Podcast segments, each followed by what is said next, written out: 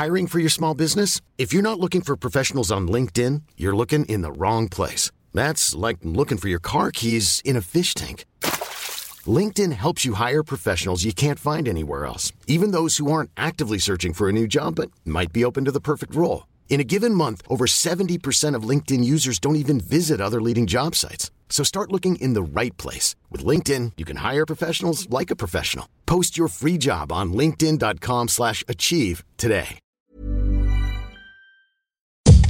Bienvenidas a Ellas Ahora, Un podcast para conocer historias de mujeres auténticas que están abriendo caminos y rompiendo paradigmas en temas de cultura, deporte, impacto social y negocios. y al ser ellas mismas nos están inspirando a crear y actuar. Yo soy Diana Orozco. Y yo, Andrea Rioseco. Esto es Ellas Ahora.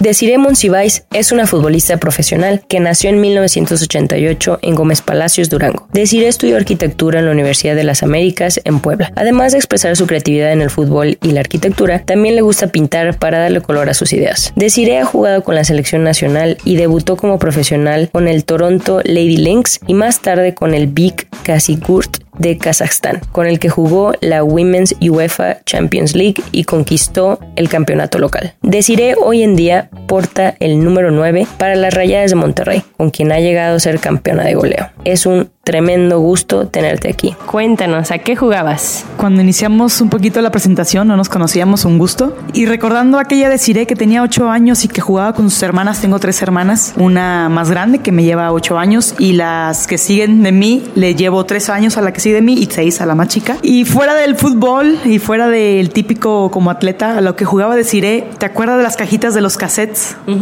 Y los cassettes en sí, eh, de las grabadoras. Me acuerdo que en esa época, yo creo que era el 94, 96, por ahí, estaban muy de moda los monitos que salían en las cajitas de los dulces ajá, o sí. algo así. Y pues salían N cantidad de figuras de caricaturas. Teníamos una colección, mis hermanas y yo. Y luego con los cassettes hacíamos casitas. es decir, juntaba los cassettes y pam, pam, pam, y dos pisos, tres pisos. Yo creo que pasábamos horas haciendo eso. Cuando ya terminabas toda la ciudad y todas las casitas, metía los monitos y era como que, bueno, hay que hacer una historia para jugar en esa ciudad. Y era como que horas habían pasado y bueno, ya me cansé y así terminábamos, ¿no? Te acabas el condominio. Sí, sí, la sí, ciudad. así como que, ah. Y eso jugábamos, ya íbamos creciendo y Desiree se dedicaba, por ejemplo, también en la sala a poner sábanas y amarraba las sábanas en el sillón con la silla y hacía también otros tipos de casitas. Y yo creo que me encantaba mucho el tema de, de construir, de innovar y todo esto. Y mis hermanas me hacían siempre segunda. Curiosamente, Ana, que es la que sigue de mí, ella eh, para todo me seguía, para todo me seguía. Jugábamos en la cuadra y que casita del árbol y que pandilla con mis compañeros, bueno, con mis vecinos. Y a ella le pasaba lo peor. Si yo brincaba una zanja, un árbol, ella también lo hacía y se caía, se descalabraba o se raspaba las rodillas. Y mi mamá era de que decir, eh, cuida a tu hermana. Te regañaban, pero Y ella era creo- la que le pasaba lo malo. Sí. Y así, pero pues estamos Sí. jugando. Y, como, y, y la vida es que ella, por ejemplo, de chiquita necesitó, eh, necesitó lentes, eh, tuvo a- asma, alergias, como que fue la que todas las enfermedades ajá, se le pasaron a ella, pero cuando nace la más chiquita, eh, ya, ellas dos como que se juntaron más y yo despunté, sí, Ah, yo, bueno, yo despunté con mis, con, con mis compañeros, digo, mis vecinos, era como que Ah, en la cuadra, eh, allá en Gómez Palacio, en la calle 19, casita a mitad de la cuadra, color rosa la casita y pues así típico clase media baja, no sé. ¿Y jugabas fútbol en la calle? Sí, claro, jugamos con botes, jugamos con piedras en la calle, jugamos con balones desinflados, descarapelados, jugamos también positos de oro, a la paz, a la cola del diablo, teníamos mi casa del árbol, o sea, fue una niñez que la verdad yo digo, para mí ha sido la mejor etapa y pues como todo adulto dices, ay, quisiera volver a ser niña para disfrutar tanto y sin preocupaciones. Jugué a la bicicleta, algo así bien extremo, eh, las casas estaban, era una de doble, ¿cómo le dicen esta? Doble agua o doble, que es así, y luego la otra estaba plana y así estaban las casitas. Ah. Entonces jugábamos en la azotea y nos brincábamos porque la diferencia entre la casa, la, la azotea entre cada, entre cada casa era yo creo que 60 centímetros y así jugaban brincábamos. fútbol? No, no, era como Ah, atrapados ya. o policías y ladrones o algo así. Y ahí jugábamos y, y- y- y- pero en la- el fútbol lo jugábamos en la, en la calle tal cual. Sí, sí, tal el, cual. digo, en el cemento. Pero éramos, éramos tan, perdón que te interrumpa, éramos No, tan no. así, tan, pues, ¿cómo te digo? Éramos rey, reyes de la colonia que una vez quisieron que en esa cuadra pasara, como era la última del fraccionamiento, que pasara el transporte público por ahí, el camión, como que tenía que rodear la periferia del fraccionamiento. Y no, haz de cuenta que entre, entre nuestros nuestros papás y todo, pusimos unas piedras enormes al inicio de la cuadra y el camión ya no a pasar y haciendo protesta, que no, hay muchos niños, los pueden atropellar. Y, ¿Y no pasó? Eh, ya no pasó. ¿Lo lograron? Lo logramos. Ah, mira. y eso fue, sí, te digo, fue en el 96, 97. ¿Cuántos años tenías? Mm, Ay, ¿te tenía nueve, ocho, nueve años. Ay, ¿te acuerdas? Sí. Oye, ¿qué edad empezaste a jugar fútbol? Te digo, en forma, esa edad ya, empecé a jugar con mis, con mis vecinos en la escuela, en el recreo. Eh, siempre la típica eh, historia de la niña, que es verdad esta historia que todos los niños juegan y yo voy ahí de metiche y juego y me escogían. A diferencia de otras niñas, de en lugar de discriminarme, era como que. Yo vente, quiero de- Sí, vente sí. conmigo, vente conmigo. Ah. Y este ¿Y fue los la niños parte. nunca te dijeron así como, ay, ella, no, porque es niña? Al contrario. al contrario, sí, me escogían. Buena. Ah, muy bien. A veces jugamos con otra colonia o con otras cuadras y ah, típicos niños que sí se enganchaban y te decían, ah, es niña o esta parece niño, y, pero mis compañeritos me, me defendían. Entonces era como que yo me sentía muy protegida y pues les ponía un baile, la verdad. Esa. Y- Oye, y nunca sentiste, a mí también me decían eso, y a veces me decían cosas crueles, y yo "Mm, ahorita te enseño. ¿sí? Sí, claro, sí, es lo competitivo. O sea, en lugar de pachurrarme o en lugar de frustrarme y ah, para abajo, ya no quiero, no, no, no, a ver, esto es Te una chispita. Ah, sí. ya. ¿Y quién te enseñó a jugar fútbol? Yo recuerdo a un tío que él me llevaba los domingos, él se llama Luis Eduardo, él me llevaba los domingos a un equipo allá en Gómez Palacio, el equipo se llamaba Chis, algo como, como sus amigos de la colonia también, y tenían un equipo que iban a un rancho a jugar, y él una vez me invitó, él era muy, muy rápido, él era zurdo, era rapidísimo y todo, y el extremo por izquierda y se entraba y se ponen para las fiestas ahí en el rancho con el fútbol y luego después me imagino que, pues sus fiestas típicas de, ya saben, ¿no? Entonces, De ambiente. eh, de ambiente, sí. Entonces, este, yo me acuerdo que con él nunca me dijo, mi hija va a ser futbolista. No, no, no, como que era algún, no, no sabía, no se veía. Pero yo creo que a él, ahorita que me estoy acordando y que nunca lo menciono, fueron los primeros destellos de ver a un equipo uniformado, un domingo ir a disfrutar de un fútbol, ser protagonista, porque yo veía que él lo llamaba, lo, lo buscaban mucho porque era muy bueno. Yo me quedaba viendo como que, ah, nunca dije quiero ser como él, pero me gustó ese ambiente. Y dije, "Oh, está padre. Descubriste con el fútbol organizado. ¿no podría Exactamente. Ah, Porque antes era como más la cuadra y tan, tan, la- la- exactamente. la cáscara. le decimos. Pero ya al final no pasó nada porque, o sea, no me metí de lleno al fútbol en ese tiempo, pero en la escuela, no que se desvíe mi, mi- mi- mi despunte en el fútbol, pero hay una materia con educación física, la maestra Ana Laura Sandoval, en el 98, hacen unas pruebas de atletismo en la mera primaria, así en el patio de la escuela, y te hacen medir tiempos, el arranque, velocidad, salto, bla, bla, bla. Entonces me ven muchas cualidades como pues competitiva y des- empezaron un torneo, como le dicen, meramente local, primarias con primarias en la unidad deportiva, hice pruebas de 60 metros de velocidad, salto de altura, de longitud, lanzamiento de, de pelota de béisbol, a ver quién lanzaba más lejos, eh, 800 metros de resistencia. De la primaria terminé en unos centroamericanos y el Caribe infantiles. O sea, No. pa, pa, pa, pa, pa, del 98 al 99. Yo O tenía fue 10, 11 intenso. años. Ajá. Y en esa primaria que te digo que está en Gómez Palacio, en la esquina de mi, de mi cuadra, ahí, Y yo de ahí iba. te vieron y de ahí te Y ahí jalaron. empecé con lo que es el deporte de alto rendimiento y organizado. Ah, y ¿cuántos se des- tenías? 11 años. 11 años. Entonces ahí se desvía un poquito el tema del, del fútbol. No, no era como que todo el tiempo vas a ser futbolista o quieres ser futbolista, no. Como que mi niñez siempre se desarrolló naturalmente. O sea, no fue como que esto vas a hacer o esto tienes que entrenar. Aparte no existía una liga como para que dijeras, No, no. ah, quiero eso. Y tú, ya una vez que ya tuviste la semillita del fútbol, que dijiste, ok, esto me gusta y ya lo empezaste a tomar más en serio, ¿qué jugadores tú admirabas? ¿Qué creciste viendo a quién? Así.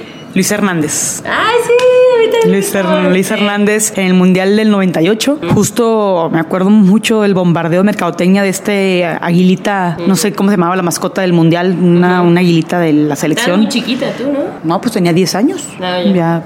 Entonces me acuerdo muy bien de Luis Hernández, Coctomo Blanco, Aspe, no me acuerdo qué otro, o Campos me imagino que era. Pero Luis Hernández, el típico, este pelito largo, güero, el, ague- personalidad, ¿no? el aguerrido, el que metía los goles, eh, ese El- fue. Y en una entrevista, la primera entrevista que me hicieron en TV Azteca Laguna, bueno, perdón ahí por el, el anuncio, pero eh, para mi casa. Ajá. Y pues saben que una niña de Durango, de Gómez Palacio, va a ir a unos centroamericanos, me hacen una entrevista, una cápsula. Mi primera entrevista, eh, me graban a mi mamá, me graban a mí, a mis hermanitas, estamos en la sala, no sé qué tanto, y me preguntan, ¿A quién admiras? ¿Quién es, tu- qué onda? Y yo le digo así de que al matador Luis, Luis Hernández.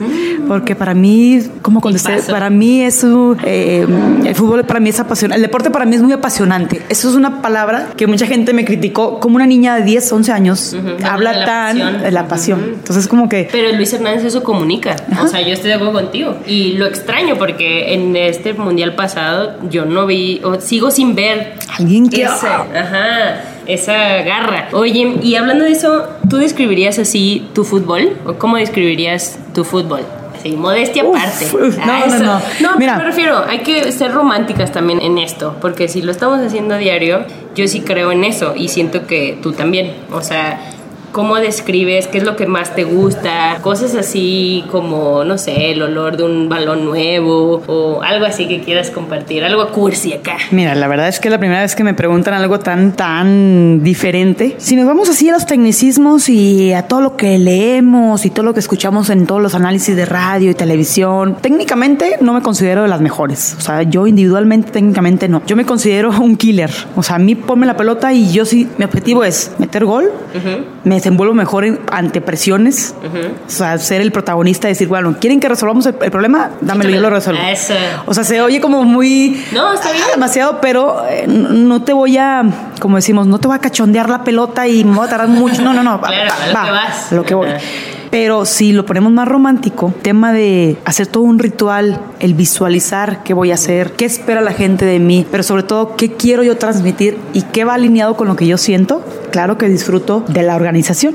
Va de la mano todo lo que te digo que antes era como muy improvisado y me, me engancha la- las cosas que están organizadas. Entonces, un torneo que ya sale en televisión, un torneo donde se juegan los estadios, donde el pasto está cortado a la medida, donde a lo mejor hay equipos que lo riegan antes como para que influya en el partido, que los balones están inflados a su medida, que incluso en las porterías está el eslogan de Liga MX Femenil. Todo está el itinerario, llegar vestidor, cambiarte, calentar, charla técnica, papa, todo eso para mí me dice, es un compromiso, ya todo stop check, check, check, check, check. ¿Qué falta para que todo se complete? Un buen performance, un buena, una buena presentación de mi parte, que conlleva una semana de entrenamiento, de bueno, todo lo que ya sabemos, ¿no? Pero sí disfruto mucho que la gente se pueda inyectar de esa pasión, que no nomás es llegar a jugar fútbol y ah, que ruede la pelota y mete el gol, sino que conlleva todo un análisis y toda una organización. Esa es la palabra que yo destaco y que a mí me hace sentir que se hacen bien las cosas. Entonces, por ejemplo, desde antes, en un CONADEI donde escuelas privadas tienen una muy buena organización, entonces me pasaba de chiquita que estaba más jovencita pues y ah, todo perfecto, va a haber juego y ay, el árbitro no llegó. Ay,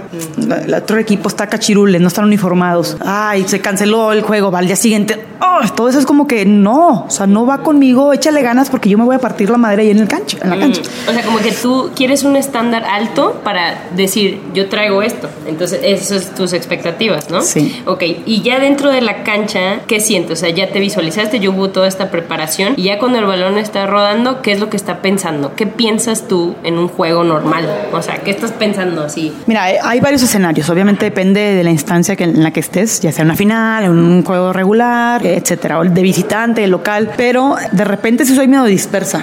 Cuando no estoy tan enfocada, a ver qué pasa. A ver qué pasa. Lo lo Sí, como que "Mm, a ver qué pasa. Y luego de repente lo que malamente deciremos si le pasa es que se empieza a enganchar. Me engancho con el árbitro, el árbitro me dijo esto. eh, la- las mismas niñas, las dos compañeras o rivales, pues te pican y es como que, ay, déjame jugar Ajá. Pero estoy consciente que cuando pasa eso, mi rendimiento va a mermar. ¿Qué hace Desiree? Como dentro de un análisis interior, disipa todo eso. Hay una película que hace Kevin Costner de un beisbolista, que cuando él dice, voy a hacer tal cosa, está todo el ruido del estadio y psh, se encapsula él. Y no escucha nada más que sus pensamientos y de lo que va a hacer, pasa. Yo lo he logrado y en el hecho de, de a ver, decir, ¿cómo sientes tu cuerpo? ¿Cómo responden tus piernas? ¿Qué estás sintiendo? ¿Tienes ganas? ¿Apatía? Hoy no es tu día. el juego, Sí, eso sí. Pa, pa, pa, pa. ajá. Y siempre lo que yo hago es que la primera pelota que llega, fácil, para empezar a agarrar confianza. Toca fácil. Fíjate el rival cómo viene, si, si es derecha, la zurda, si es izquierda, la, perdón, la central, si es derecha o zurda. Cómo está jugando la, la portera, si está adelantada, si no está adelantada, si es buena con las manos, si le pega bien al balón. Eso es así. Pa, pa, pa, pa, pa. Cinco minutos tal vez y 是吧。Empiezo a empiezo a, empiezo a. Pero hay días en que no, hay días en que de verdad no me logro concentrar y las cosas no salen tan bien y ya me enganché y ya perdí porque ya me enganché con el árbitro y esa parte que soy muy apasionada, si no lo controlo se vuelve algo destructivo. O sea, tienes que usar tu pasión, tú le tienes que como canalizar tu pasión. Bastante. Es lo que te das cuenta. Y lo último que he trabajado ya de esto me ha dado la experiencia es poder controlar esas emociones, porque son muchas emociones donde... la adrenalina, ¿no? Sí, la Decir, y más en tu posición, bueno, a mí me gusta mucho porque pues te sientes un poquito más protagonista y como tú dices, a ti te gusta hacer eso. ¿Qué pasa cuando las cosas no salen como a ti te gustan o que estás teniendo un mal día o que no estás siendo protagonista, van perdiendo? Cuando no es tu día, tanto en entrenamientos como en el juego, como en la vida diaria. ¿Qué te dices a ti misma para sacarte de ahí? Porque a todos nos pasa, es humano. Que hay dos caminos. O darle vuelo a esa sensación, te vas como una espiral hacia abajo, te hundes, llegas a... Tocas a- piso tocas y piso y dices, "Ah", pero es una sensación que después te arrepientes porque a lo mejor ya le gritas a tu compañera o empiezas a gritar a lo loco. Y el otro camino es que cuando justo está pasando eso es lograr identificarlo. pac. Me pasa mucho en el partido de que de repente yo hago una jugada y mi, en mi mente ya la visualicé que pues voy a hacer este recorrido porque voy a llegar al centro y pues tengo que meterla. No llega al centro porque la otra persona no lo logró. Entonces de repente me frustro y digo, ay, ¿por qué no lo haces? Ah. Y entro y digo, a ver, deciré, o sea, pues no es la magia de que todas sean tú. O sea, cada persona es subjetiva y cada persona tiene sus eh, retos que vencer y cada persona tiene sus cualidades y debilidades. Entonces tienes que ser muy paciente, tolerante, esa es la palabra. Y cuando pasa eso, que la frustración no te llegue a, a decir, ah, porque si no, ya también perdí yo. Entonces, la idea es que pasa un error que es de humanos, tanto míos y de mis compañeras, y digo, déjalo pasar. Como filtras, ¡shum! tira, tira, tira, No y mejor pues, estate preparada para la siguiente opción, porque a lo mejor no era esa, pero a lo mejor es un recorte hacia adentro y luego los entra. Y tú tienes que estar lista. O sea, no te clavas en, en lo negativo. Pero yo te lo describo Sí, serenamente sí. y te lo describo. Sí, de repente, uff, me he hecho unos gritos en la cancha que se me nota. Y luego, aparte, soy una persona muy expresiva, tanto si mi cuerpo está erguido, si está jorobado, dice mucho mi lenguaje corporal. Entonces, también ese empuje negativo o positivo influye directamente en el, en el equipo en el que esté. ¿Qué opinas tú que ha sido clave para que seas quien eres ahorita? Con todos tus defectos y con tus fortalezas. O sea, ¿qué, ¿qué parte de ti que digas, ah, el que yo tenga esta me- mentalidad me hace ser más yo? O identifico que esto me sirve. Va muy de la mano. There's never been a faster or easier way to start your weight loss journey than with PlushCare. PlushCare accepts most insurance plans and gives you online access to board-certified physicians who can prescribe FDA-approved weight loss medications like Wigovi and Zepbound for those who qualify. Take charge of your health and speak with a board-certified physician about a weight loss plan that's right for you. Get started today at plushcare.com slash weight loss. That's plushcare.com slash weight loss. plushcare.com slash weight loss. No, con la experiencia, obviamente no es la misma decir de hace siete, ocho años atrás, que apenas despertaba esta filosofía, esta mentalidad. Ahora ya podemos ver esta florecita que ya salió del capullito, que donde dices, bueno, ¿sabes qué?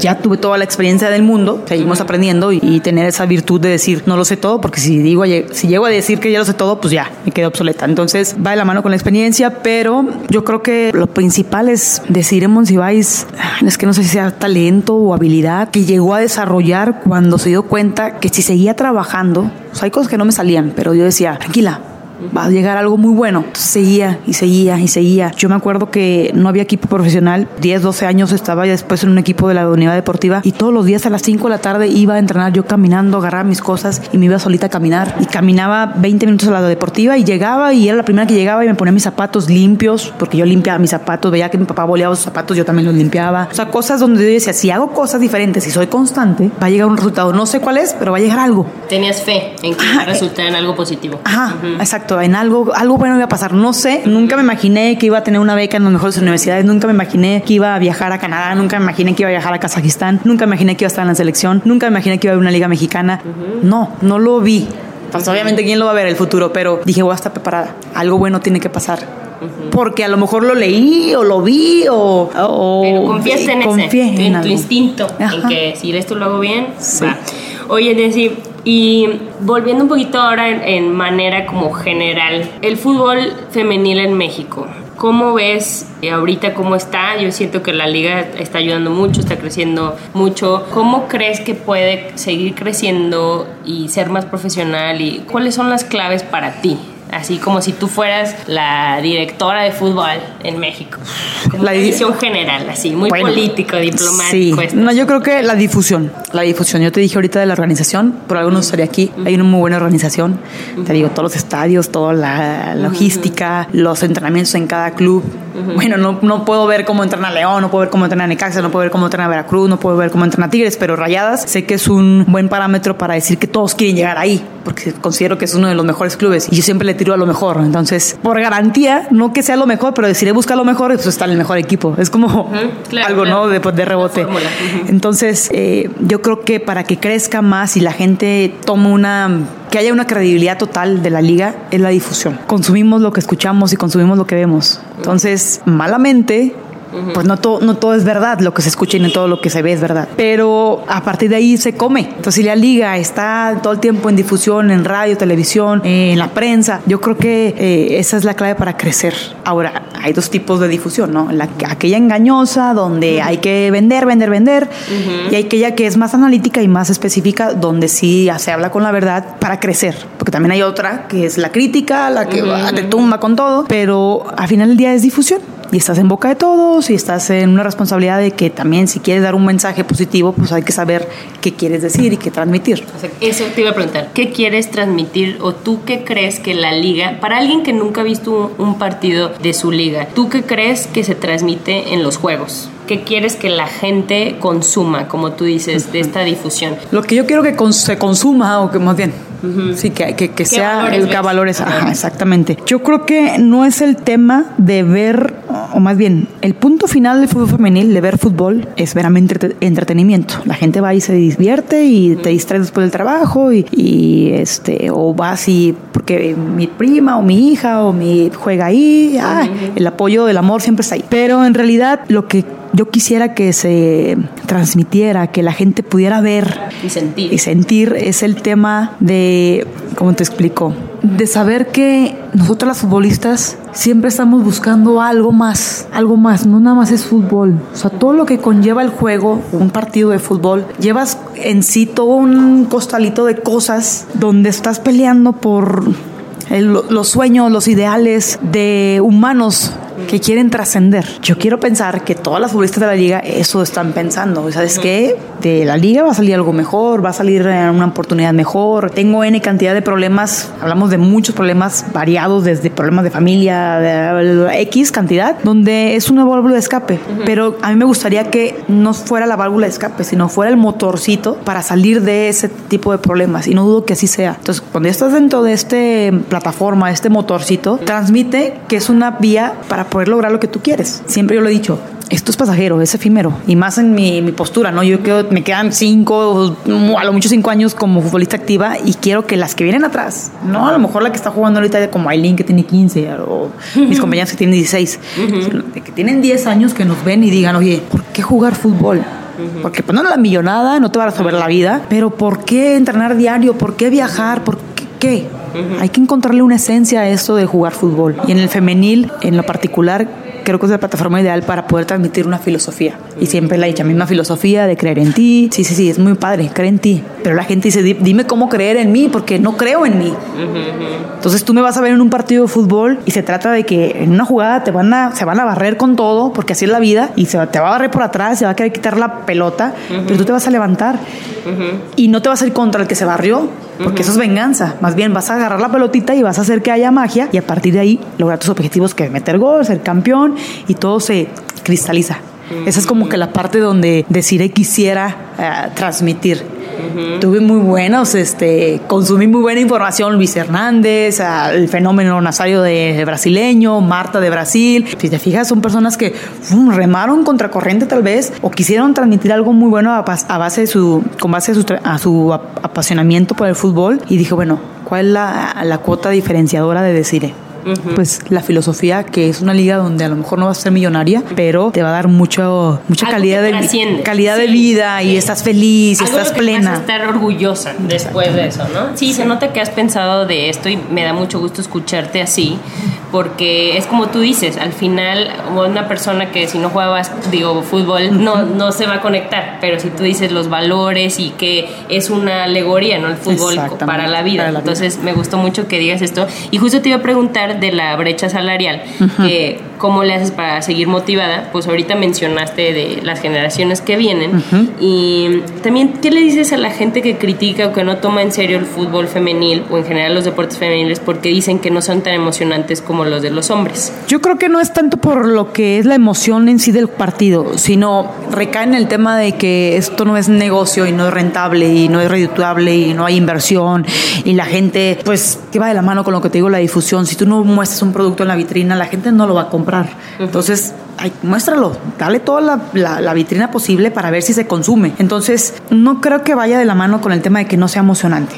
Porque yo voy a decir, hey, a un partido de fútbol de mujeres y díganme si realmente no te hizo vibrar. Si de plano ya no te hizo vibrar, ya estamos muertos y pues ya este asunto ya se arregló en donde no funciona el fútbol femenil. Pero yo creo que no. Va más bien el tema de que la gente que, que tiene la decisión, la gente que tiene el poder adquisitivo, la gente que tiene estos eh, grandes negocios y magnates y todo esto, le quieran apostar a un negocio nuevo. Es como todo. ¿Con Pero que... sí es nuevo, es porque yo siento que a la gente le gusta el fútbol. Eh, más bien nuevo en el sentido que está empaquetado en forma de liga femenil ah, profesional, pero las mujeres han estado jugando fútbol. Ah, claro, sí, sí, es, es, muy buena esa, esa, esa énfasis, el énfasis que haces porque sí, no es que sea nuevo el fútbol femenil. Mucha gente cree eso. lo tengan que hacer. Muchos directivos y mucha gente de, los clubes piensan eso, es que es nuevo el fútbol femenil. Eh, tiene yo creo que 50 años o más, donde se ha desarrollado no tan organizado. Simplemente apuéstale un negocio organizado donde te va a redituar, pero con el tiempo, sé paciente. Y la muestra está que en un año y medio esto ha crecido, pero así, exponencial. Y otras ligas como Estados Unidos, eh, España, eh, Sudamérica, ha dicho, oye, ¿cómo lo hacen en México? Pero eso está cool. Yo creo que hay que tener paciencia. Y, no es el hecho de que estemos mal, es simplemente cambiar una mentalidad que pues es cultural. Hay gente que le tiene miedo al cambio y dice, ay, no, no, pero es paciencia. Oye, y volviendo a algo más personal, ¿cómo describes tu día a día? ¿Qué haces? ¿Cuántas horas entrenas? ¿Cuánto duermes? Cosas así de hábito. De repente, ¿cómo te digo?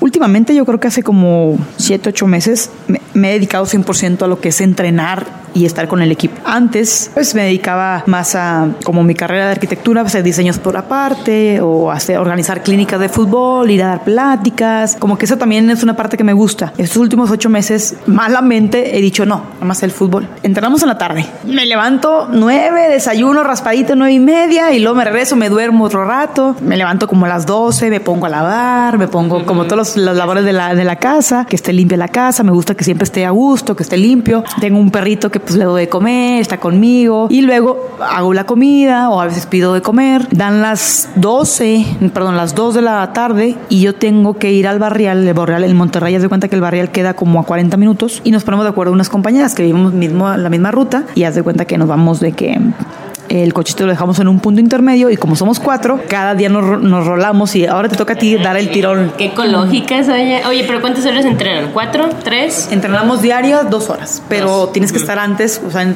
realidad en el, en el, barrial estamos cuatro o cinco horas en, lo que es toda la tarde. O sea, te cuenta desde las dos y media hasta las siete. Pesas, todo eso, ¿verdad? Sí, pesas, está ahí el, eh, la nutrióloga que nos mide, las canchas, hielo, la fisioterapia. Todo el ritual, ¿no? Todo el ritual. Oye, otra cosa, volviendo a lo, del negocio, porque no te había preguntado. No hay muchas jugadoras que trabajan ya con marcas. Tú ahorita he visto que sí has trabajado con algunas marcas. ¿Cómo fue, con cuáles marcas trabajas y cuál es la clave que tú crees que le podrías dar de consejo a otras compañeras para trabajar con ellas y, o sea, que sea un ganar-ganar, claro. Para... Sobre todo el consejo que les doy es, así como coloquialmente decimos, no somos una miscelánea, no agarres a todos los patrocinadores por respeto a ellos y por respeto a lo que tú quieres transmitir. Hablando un poquito de la organización de nuevo y de la seriedad que tú quieres eh, tener, eh, no puedes tomar a todos, todo el mundo se te va a acercar y todo el mundo va a decir, oye, por favor, darle un like a mi página y, a ver,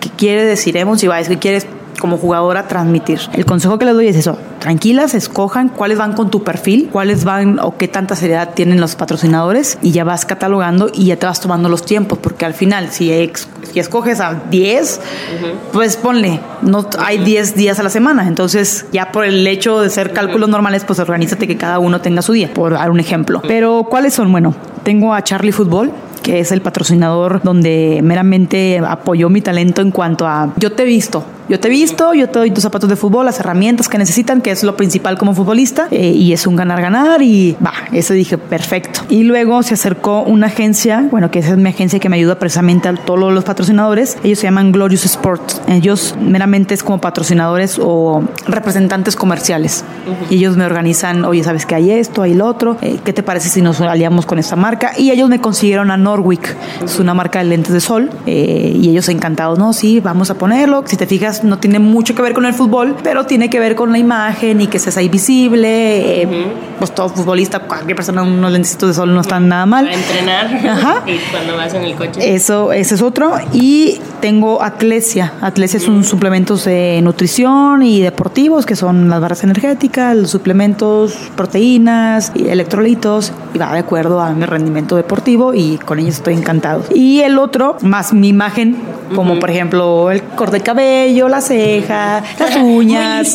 Sí, como que, algo necesario. Ajá, de repente es como la imagen.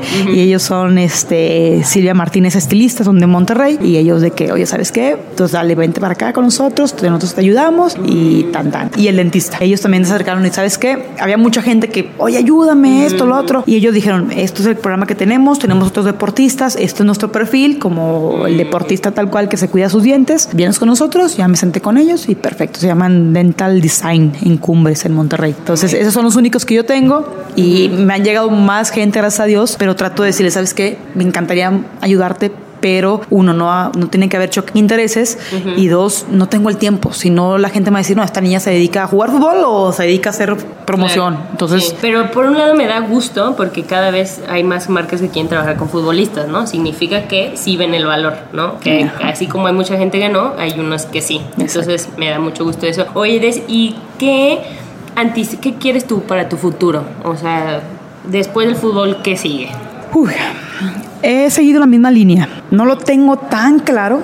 No lo tengo tan claro de decir, si decir, ay, esto quiero y esto va a ser, pero si hay una línea, un layout de decir, bueno, ¿qué pasa? Decir, eh, si ya te quedan cinco años a lo mucho, eh, ya te quedan cinco años si te cuidas bien, si estás pendiente de tus lesiones, si estás pendiente de tu rendimiento. En esos cinco años, pues sé precavida eh, y prepárate para lo que quieres. Entonces yo quiero seguir en el fútbol, ya sea de manera administrativa en el campo o, logística. Y ahorita, pues ya, voy a terminar en mayo, junio, mi carrera de DT. Eh, lo estoy haciendo en el ENDIT, en la Escuela Nacional de Directores Técnicos, siempre pensando, no sé si va a haber categorías subs en femenil, que ojalá sí, no sé si a lo mejor más adelante que tenga más experiencia y más años, que va en la mano, ¿por qué no dirigir un equipo profesional de, de la liga? Eso, Eh, porque hace falta, ¿no? Casi no hay mujeres. Exactamente. directas. Ahora, Ujú. de, de la liga femenil o por qué no la liga varonil, o sea, sí. por qué no llegaron a, a- a dirigir la selección nacional, o sea, me encantaría mucho que toda esta filosofía que empezamos desde aquella niña que construye con los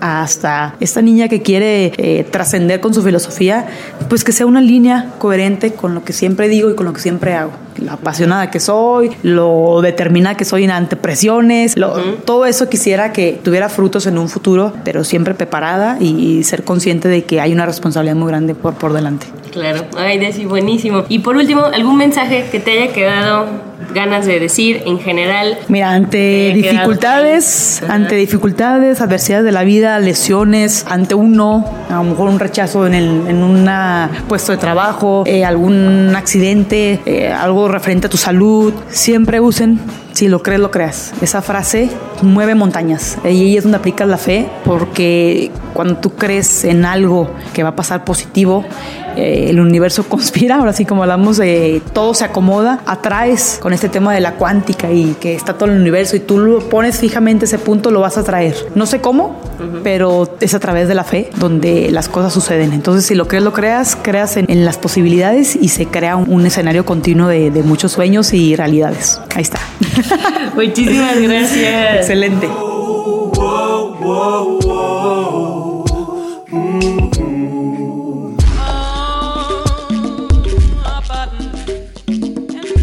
Gracias por escuchar Ellas Ahora Ayúdanos a inspirar a más personas descargando nuestros episodios. y compartiendo nuestro contenido en tus redes sociales. Ellas ahora es para ti. Porque ahora es tu momento.